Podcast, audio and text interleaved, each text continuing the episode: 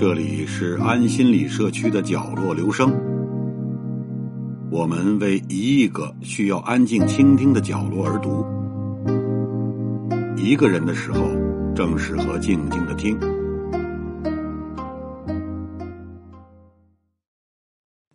有一孩子从小爱学习，人也不黏不傻，老师讲什么，家长讲什么，社会上闲杂人等讲什么，孩子听了。都往心里去。后来认够了字，也比比划划会写了，见书就看，见小本字就抄，历代名人的胡说，招三不招两的话，只要话够大，理想啊、生命啊都记。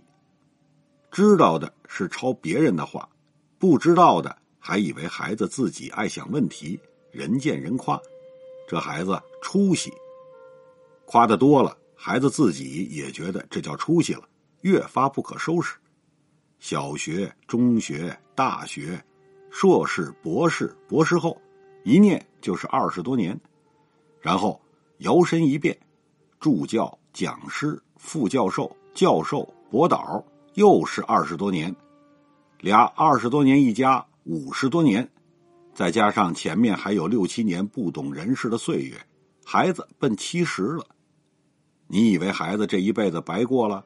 孩子一天没闲着，除了把中国字认了一溜够，一闭眼好几万字，外国字也认了十几门，一门结结巴巴能说的，两门板着字典能读的，三四门看着眼熟，五六门会说哈喽，还有全世界各种版本的我爱你和国骂，这孩子还了得吗？可天下的事儿什么他不知道？可天下的人，但凡有一号的，都是他熟人特别是死了的，越死的时候长，越跟大家没关系，孩子就越熟。孩子的心跟他们是相通的。仗着这帮死人，孩子开始教训活人。只有他知道死人说过什么。孩子门清，太阳底下没有新鲜事儿。不光是咱们这一辈人好议论、爱想事儿。早八辈子的人都是这么爱说爱琢磨事儿，是道理都让死人说遍了，全成现成的，重抄一遍就是了。什么叫彪炳千秋？什么叫万古长青？就是一千年、一万年前说对，一千年、一万年后再说还对，这千万年当中，大家就闭嘴吧。印第安人有一个信仰。认为每个死去的人都会给世界留下一个生命的纪念，一绺头发、一颗牙齿，甚至一堆粪便，以传达他了解的知识，也是保佑后人的意思。中国读书人有这么一个信仰：孩子就是他们留下的头发、牙齿和粪便。当然，他们不这么叫，叫读书种子。有孩子在。不肯死或不甘心死的读书人，就觉得留了一点东西给后人，就觉得自己没全死而快乐了。和伟大的人搞惯了，有一个问题，就是以为自己也很伟大，或者他老大我老二。抄惯了别人的宏论，也有一个问题，不知道哪句不是自己的。其实这很容易分辨，哪句也不是你的。第一个人说的叫知识分子，第二个人、第三个人，还有不知道隔了多少代、隔了多少辈儿，俗称八竿子打不着的，都叫知道分子。我是个没受过完整教育的穷小子，有很强的功利目的，拿小说当敲门砖，提升自己的社会地位，所以小说基本都是写实的。最初是艳情。那时我正值青春期，男女之事对我很有吸引力，既希望赢得美丽少女的芳心，又不愿过早结婚。这在奉封建道德为美德的中国社会，很容易被指为流氓，于是只好安排女主人公意外身亡，造成经典风格的爱情悲剧。如果说这些艳情小说帮我建立了早期的名声，也是因为这种安排暗合了中国男女流氓们的期许和幻想。当然，这都是欺人之谈。中国的死亡率到底有多高，我不知道。反正多数失去魅力的恋人，不管你怎么想他，都活得很硬朗。一定要你把最难听的话说出来，彼此撕破脸才恨恨而去。这样写小说也不见得卑鄙，说一套做一套，正是中国文人的强项。我写不下去的原因是中国社会越变越实在。少男少女已不把性交看成往马或牛身上烙印那样严酷的事儿，风行全国的道德法庭也陆续解散。如此，再用牺牲别人成全自己的模式编织故事，就显得过于浪漫。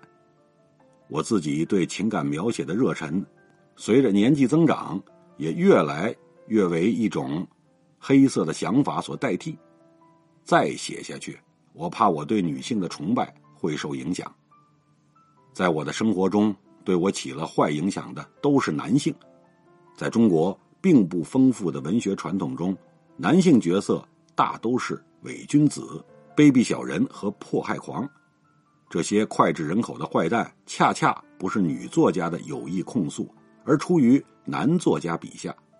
可见人对自己的堕落的包容是有限的。明白的讲，我在成人过程中也不例外的变成了一个十足的坏蛋。进入写作提供了我太多的自省机会，使我无法背对自己。我看到自己的肮脏内心，使我失去了谴责任何人的力量。我不知道这算哪门子的觉悟，反正我由此陷入了较深的罪恶感，难以自拔。任何试图拯救自己的努力，都是。毒神和妨碍正义的。作为一个濒临绝境的人，我首先本能的反应是寻找替罪羊，转嫁责任。我写了一批被认为是确立了风格的小说，开开社会的玩笑。有评论认为我这批作品玩世不恭，我以为恰恰这批东西入世过深。以我之偏见，中国社会最可恶处在于伪善。而伪善风气的养成根子在知识分子。中国历代统治者大多是流氓、武夫和外国人，他们无不利用知识分子育民治国。刚巧中国的和尚不理俗物，世道人心、精神关怀有接赖知识分子的议论裁决，这就造成知识分子权大无边、身兼二职，既是神父又是官员。绝对的权力导致绝对的腐败，信仰与利益、超凡成圣和过日子往上爬，在伟大的知识分子也难以自处二者兼得或割舍其一，于是伪善变成了普遍的选择。中国有很多神话，最大的神话就是知识分子受迫害，英勇无辜为国为民的知识分子先烈。充斥史书文献，那些令人发指的罪行，使人无不同情，结果掩盖了自相残杀的实质。杀知识分子的都是知识分子，说难听点儿，这就像两只狗为争一只骨头打架，你不能说被咬的那只不是狗咬的。对一只旁观的羊来说，那是狗们的私仇，即便那只狗。是牧羊犬，到处跟人说他是为保护羊群受的伤。我自知罪孽无望，故而在道德上持极端立场。你要装神弄鬼，你就不许哪怕是看骨头一眼，否则你就失去了说话的权利，人人得以喊打。从小到大所感受到的制度的严苛还是第二位，首先令人郁闷的。就是层层精神榜样和恰成对照的无处不在的趋利避害。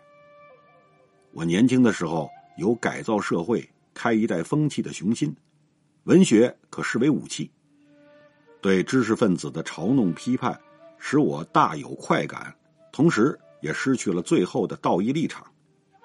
站在知识分子立场批判知识分子也是伪善，很难不沦为同党；站在小市民或政客立场，又不免乌鸦落在猪背上，净看见猪黑了。这么走下去，很难不走到反党反社会主义的道路上去，实在危险。更主要的是，攻击别人并不能开脱自己，我的个人生活一团糟。快感并不能支持我度过余生，和别人的丑恶比，我自己的丑恶形象更触目惊心。如果我还有起码的真诚，首先应该面对自己才是。我对写别人、写社会失去了兴趣。中国文学传统标榜铁肩担道义，也只有圣人配，我不敢当。为工农兵服务。抽去政治目的，也正是那些流行艺术正大肆做的，有我不多，没我不少。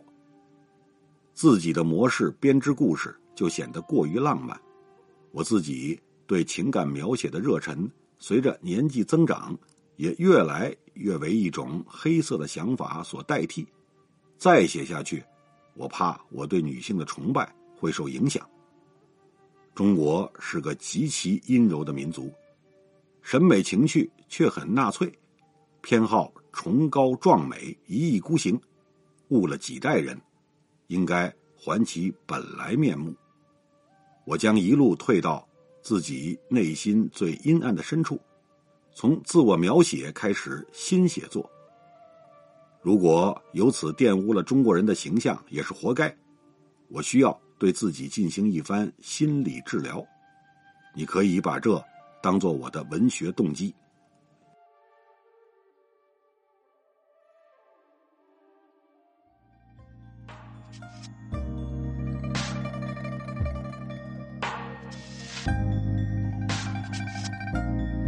以上为您朗读的是选自作家王朔所著《知道分子》一文。谢谢来自每个角落的会心倾听，请记住这里，我们在一起呢，咱们天天见。